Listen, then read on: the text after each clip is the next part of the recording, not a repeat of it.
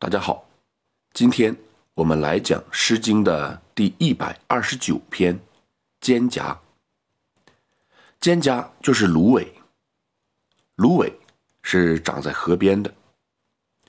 这是一篇众人耳熟能详的作品。我们先来通读全诗：蒹葭苍苍，白露为霜。所谓伊人，在水一方。溯洄从之，道阻且长；溯游从之，宛在水中央。蒹葭萋萋，白露未晞。所谓伊人，在水之湄。溯洄从之，道阻且跻；溯游从之，宛在。水中池，蒹葭采采，白露未已。所谓伊人，在水之涘。溯洄从之，道阻且右；溯游从之，宛在水中沚。同样，这是一篇重章叠句的作品。我们先来看每一章的头两句。先看“白露为霜”。学过地理的人都知道，露水不能凝结成霜，霜是由气体直接变成固体的，这叫凝华。当然，古人并不知道这里的科学道理，他以为是露水凝结成霜。二十四节气中，寒露之后。就是霜降，白露为霜，正是由深秋进入冬季的表现。再看白露未晞，白露未已。晞是晒干，已是消失。考虑到三句之间啊是有变化的，这个晞强调的应该是晒的过程。而不是结果，所以把它理解为晒啊，应该更好些。由露水成霜到露水消失，是要经过很长时间的。由此可知，作者在河边待了很长时间。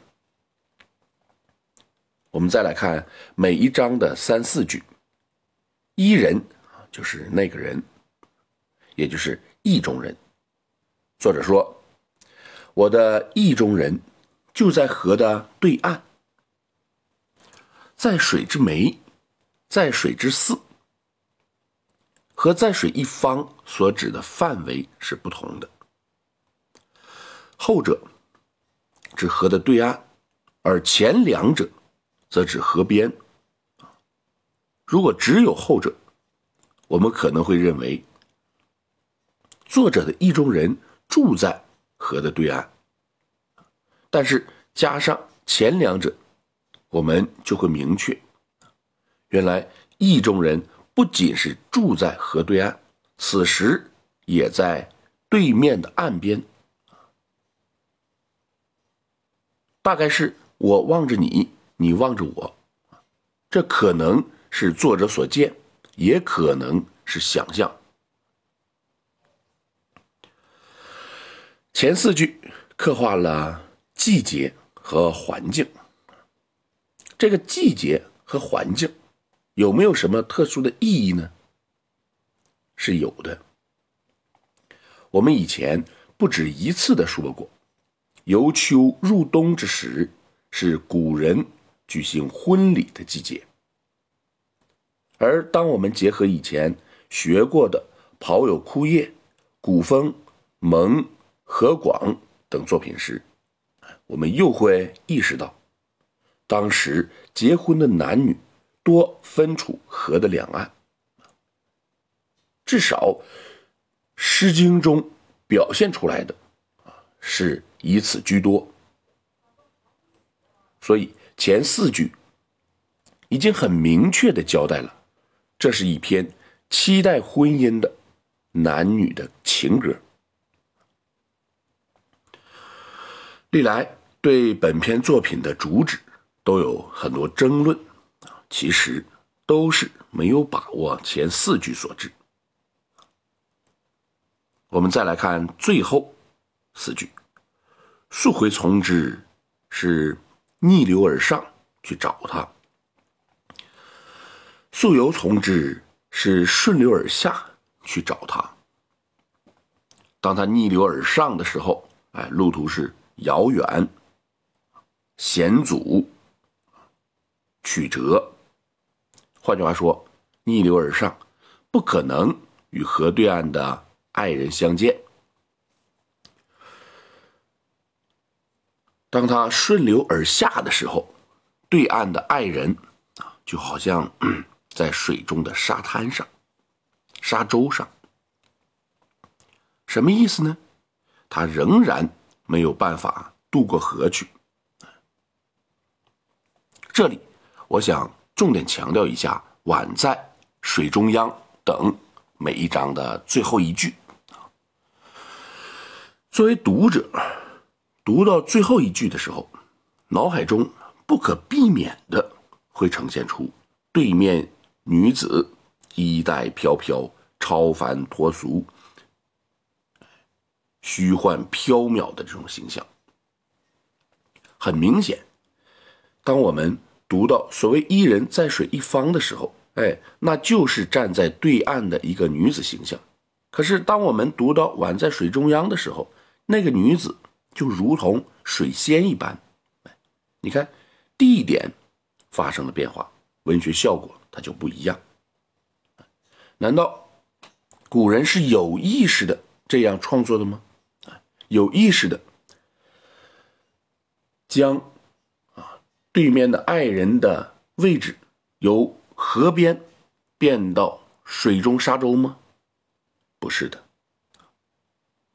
恰恰相反，我认为这只是一个写实。有一次，我曾经在汾河边上游玩，远望对面有很多的树木深草，岸边也很曲折，我就以为那是水中的沙洲。哎在沙洲的后面啊，在树叶深草的后面。还会有河流，直到我们骑行到对岸，我才知道，原来这就是岸边，后面没有水了，根本也没有沙洲。那个时候，我才意识到，碗在水中央啊，这神来之笔，绝不是刻意构思的结果，那大概可以称得上就是佳句天成。所以，我认为啊，这是一篇男子想娶女子而不得的作品，啊，也可以理解为女子等待男子来娶自己而不得的作品，当然，呃，依据这个一般的想法啊，还是把它理解为男子想娶女子而不得，要更容易被接受一些啊。